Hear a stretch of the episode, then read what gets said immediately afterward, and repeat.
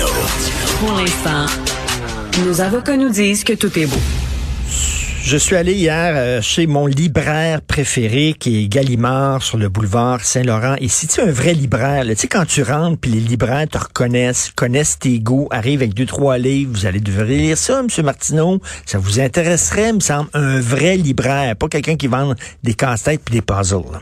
Alors, euh, et je me promenais et là, je suis tombé sur un, essai québécois et euh, j'ai lu la quatrième de couverture puis je me dis, c'est super intéressant comme thèse, c'est vraiment le fun. J'ai malheureusement pas eu le temps de lire le livre. J'ai vu le livre pour la première fois hier, mais je voulais absolument recevoir son auteur. Donc, le livre s'intitule Une révolution pour rien, la permanence religieuse dans l'histoire du Québec moderne. Son auteur, c'est Francis Denis, un nom, un gars avec une feuille de route assez impressionnante, vidéo journaliste, réalisateur indépendant, auteur, il a fait plein d'affaires. Euh, et la thèse de son livre, c'est, on le sait, pendant la Révolution tranquille, là, on a pris l'Église, puis l'Église, c'était super important, c'était un pouvoir extrêmement important, et du jour au lendemain, les églises se sont vidées au Québec, comme par miracle quasiment, le boum. Et là, on a pris l'Église, puis on l'a jeté aux poubelles, puis on a dit à l'Église, vous allez vous retirer euh, de l'éducation, des soins de santé, du travail social et tout ça. Et euh, Francis Denis pose comme question, l'Église a pas résisté. Au contraire, l'Église semblait participer avec enthousiasme à son propre effacement. En disant, correct, on va sortir de ça. Euh, comment ça se fait? Pourquoi? Il est avec nous en studio. Francis Denis, bonjour. Bonjour, Richard Martineau très bonne question. Comment ça se fait? Et là, euh, Denis Arcand parle souvent de ça dans ses films, hein, comme quoi, euh, du jour au lendemain, littéralement. À 3 heures, euh, en 1961, au mois d'août, plus personne n'était dans les églises. Boum, c'est fini. Et là, habituellement, quand, quand on demande à une institution de, de se saborder, l'institution résiste. Mm-hmm. Et là, vous vous demandez, ben non, on dirait que l'Église était presque contente. Mm-hmm de se retirer de, d'où vous, vous est venue cette question Ouais, c'est ça ben bon, j'ai une question peut être posée à une personne selon plusieurs perspectives. Au point de vue théorique, on peut se demander parce que matériellement vous le, vous le dites l'Église a perdu l'ensemble de ses institutions et c'est l'État qui les a ingérées d'une certaine façon. Les, et a encore de la misère à les digérer, pourrions-nous dire. Euh, mais euh, puis, puis physiquement ou matériellement ou politiquement, même culturellement, on peut penser qu'en Pologne, c'est exactement la même chose. L'État arrive, prend toutes les institutions, mais là, en Pologne, par exemple, dans le régime communiste, il y a eu résistance. Ben oui. Jean-Paul II, même, on, on, le met parmi les acteurs du, de, la chute du mur de Berlin. Donc, comment ça se fait que une même situation au Québec et en Pologne, en Pologne, il y a presque une guerre, il y a des martyrs, au Québec, non, au contraire, il y a euh, collaboration, euh, il, y a, il, y a, une certaine. Donc, je me suis rendu compte, qu'est-ce qui fait en sorte que l'Église a pu penser que c'était la chose à faire que de donner euh, ou vendre là. On peut il y, a beaucoup de il y a beaucoup de détails il y a beaucoup de à, à mettre de, mais qu'est-ce qui a fait en sorte justement que l'Église pense que c'est la chose à faire que de donner à l'État l'ensemble des institutions. Donc, ce que d'une certaine façon, je me suis dit, ben, il doit y avoir, c'est qu'elle le voyait comme en continuité avec ce qu'elle avait été et ce qu'elle avait prêché d'une certaine façon jusqu'à jusqu'en 1960. Donc, j'ai essayé de faire un travail généalogique au niveau idéologique et historique qui mène à euh, justement cette cette, euh, cette position du clergé 1960 de dire voilà euh, l'État c'est à vous de prendre euh, le relais. Justement parce que je rappelle le titre hein, parce qu'il y a comme la clé de l'énigme dans le titre. Une révolution pour rien, deux points, la permanence religieuse dans l'histoire du Québec moderne. C'est-à-dire qu'on se donne, on, on se dit qu'on s'est débarrassé de l'Église, mais tout le temps, on a sorti euh, euh, l'Église, euh, on a sorti le gars de l'Église, mais on n'a pas sorti l'Église du, du gars. On a mhm. sorti le Québec de l'Église, mais l'Église demeure encore là. C'est-à-dire, on a remplacé un clergé par un autre. Mhm. L'État est notre nouvelle Église. Oui, c'est un peu ce que vous dites. Oui, ben, c'est-à-dire que moi, je, je, fais des distinctions parce que j'ai étudié en théologie, en philosophie. Je fais des distinctions de ce que devrait être euh, l'Église et ce qu'elle est, et de ce que devrait être l'État et ce qu'il est.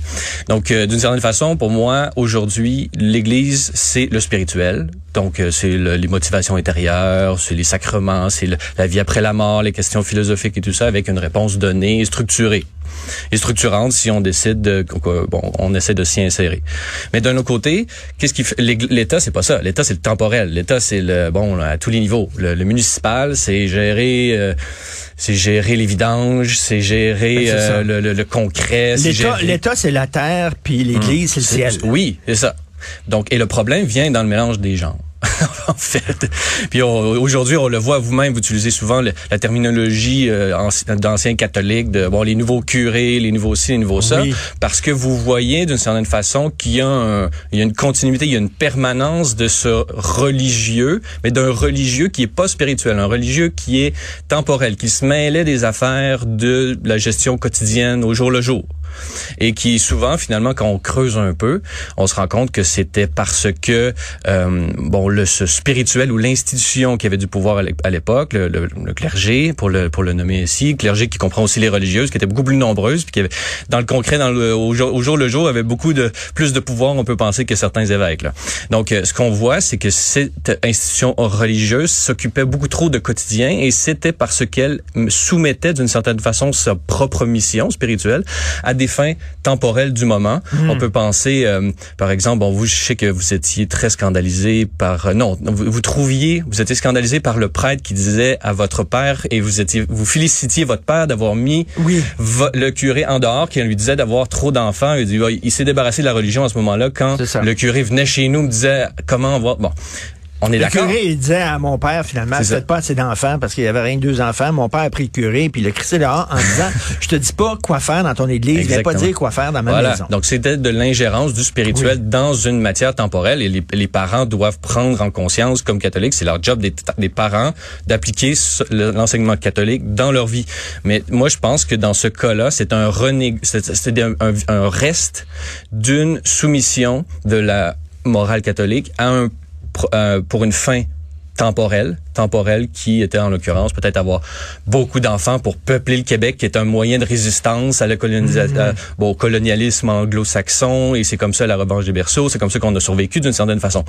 Le problème, c'est que le national, qui a, qui, a, qui, qui, qui a des belles qui a des belles qualités par, par ailleurs, mais le national utilisait la morale catholique pour la mettre à son service et l'Église a collaborer d'une certaine façon. Oui.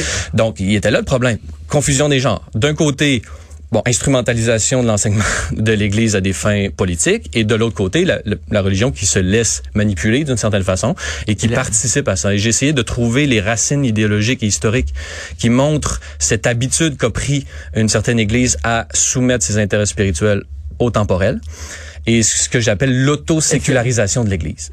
Donc, est-ce que c'était pour les gens de l'Église une délivrance en disant, ben nous autres, on fait plus la job des politiciens, on nous demande de s'impliquer dans, dans, dans l'éducation, dans les soins de santé, alors que notre mission première serait de s'occuper du spirituel.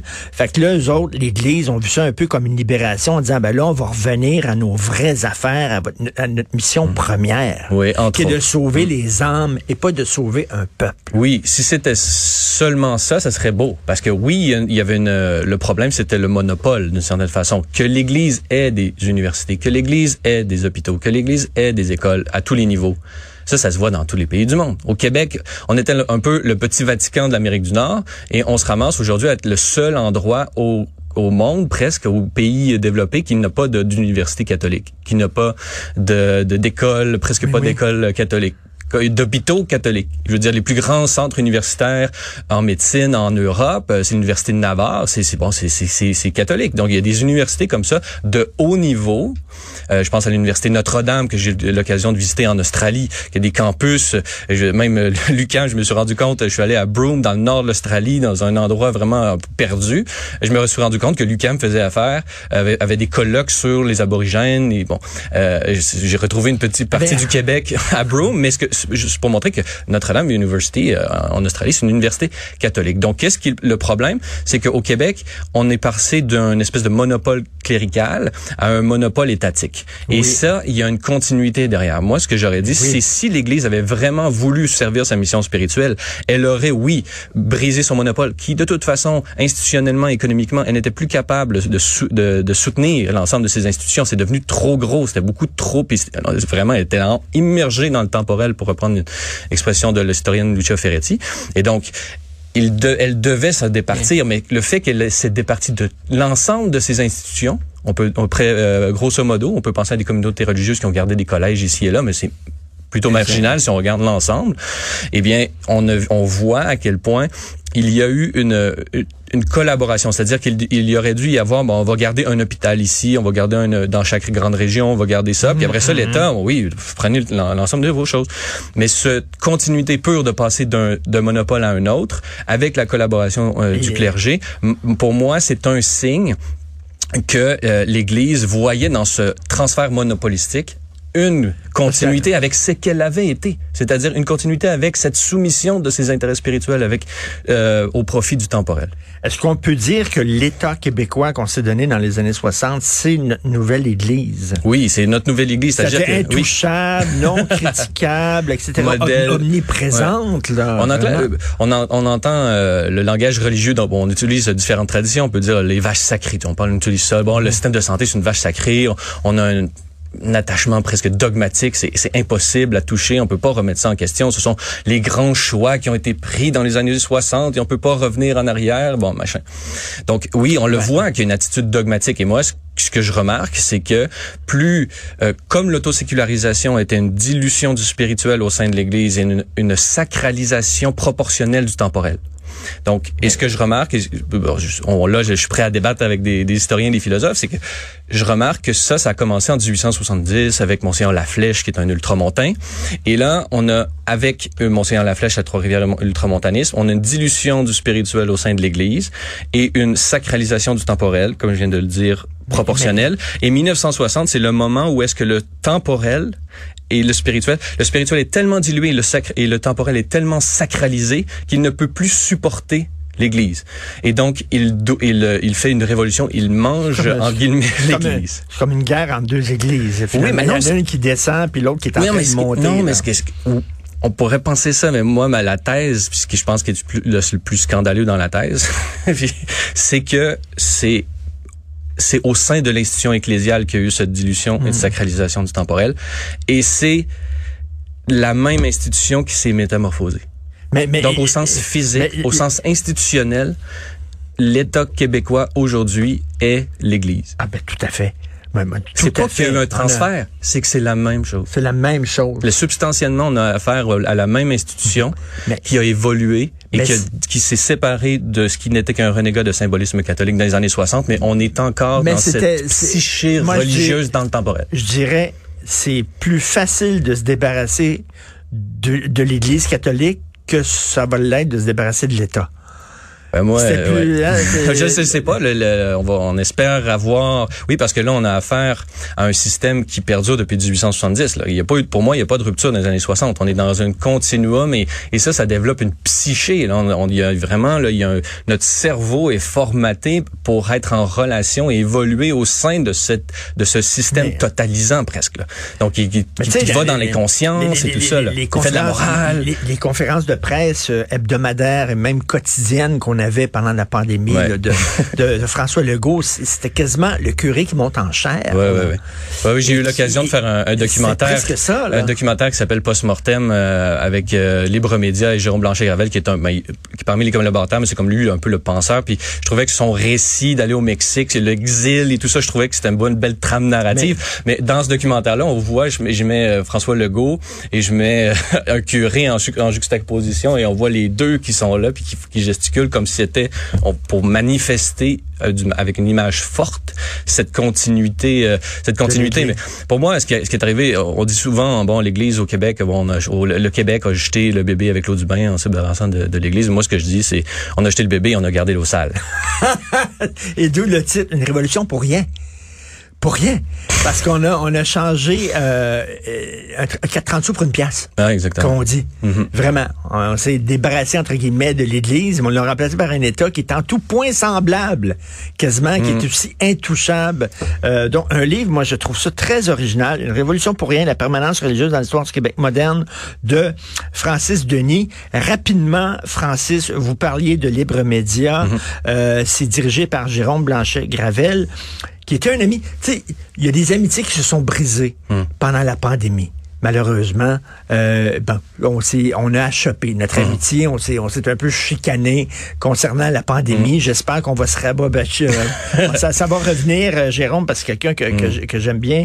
Euh, Libre Média, c'est quoi? Mais, ce, qui- ce qui- mais oui, mais juste pour fi- finir sur cette querelle-là, Oui. peut-être que ce qui est drôle, c'est que pour moi, l'im- l'important, c'est c'est l'amitié, puis c'est la, la collaboration, puis le, cette question la, la- la pierre d'achoppement sur laquelle cette, cette, cette amitié s'est peut-être dé- défait, euh, pour moi, c'est mettre le, le temporel par-dessus le spirituel. L'amitié, c'est primordial à des questions relatives un peu comme celle-là. Et donc, Tout moi, je fait. vous invite à vous réconcilier. Voilà. très Mais bon. euh, Libre Média, c'est un média indépendant qui vise véritablement à essayer de, de, de jouer, ben, pas le contrepoids pour le contrepoids, d'apporter bon la vérité des faits selon une éthique journalistique euh, digne de ce monde, selon les standards d'aujourd'hui, mais d'une manière indépendante, c'est-à-dire pour nous, philosophiquement, recevoir de l'argent du gouvernement durant la pandémie, c'était une forme de, de, de pas, de- pas de trahison, mais c'est une forme. Il y, avait, il y avait quelque chose d'éthique qui n'était pas respecté. Et aujourd'hui, ben, et je pense qu'il faut juste poursuivre sur cette ligne. Beaucoup de médias le font un peu partout dans le monde. Est-ce que- Euh, il y a beaucoup de, de coucou, comme vous dites. Il y a beaucoup de n'importe quoi qui se fait. Mais je pense qu'il y a de la place pour des médias véritablement indépendants au sens strict du terme, qui réussissent d'avoir du crowdfunding un Est-ce peu. que Libre Média, euh, c'est un, un média très conservateur? Est-ce que c'est un média Ouais, qui est vraiment situé à droite, là? Oui, ben, si on veut réduire les, les- Ouais. La réalité, on pourrait dire ça, là, mais le but, c'est véritablement d'offrir peut-être une trame narrative différente. Oui, c'est vrai, une trame narrative qui qui sélectionne les faits. On peut pas tout, de parler de tout, on peut pas en parler n'importe comment. On fait une sélection des faits qui est peut-être différente, mais on essaie de prendre une distance par rapport à ce qu'on considère une espèce de d'hystérie collective, souvent par rapport à des événements, par rapport, bon, l'environnement. Oui, l'environnement, c'est extrêmement important. Il faut en prendre soin, mais, Mais- c'est pas parce que je mets l'étiquette environnement sur une position qu'elle est véritable, elle est nécessairement vraie et environnementale. Donc, il faut creuser plus que ça. Puis aujourd'hui, j'ai l'impression que beaucoup de politiciens font juste enrober euh, leur position du, de l'étiquette environnement et ça les exonère de, de, de, de montrer l'efficacité de leurs mesures et tout ça.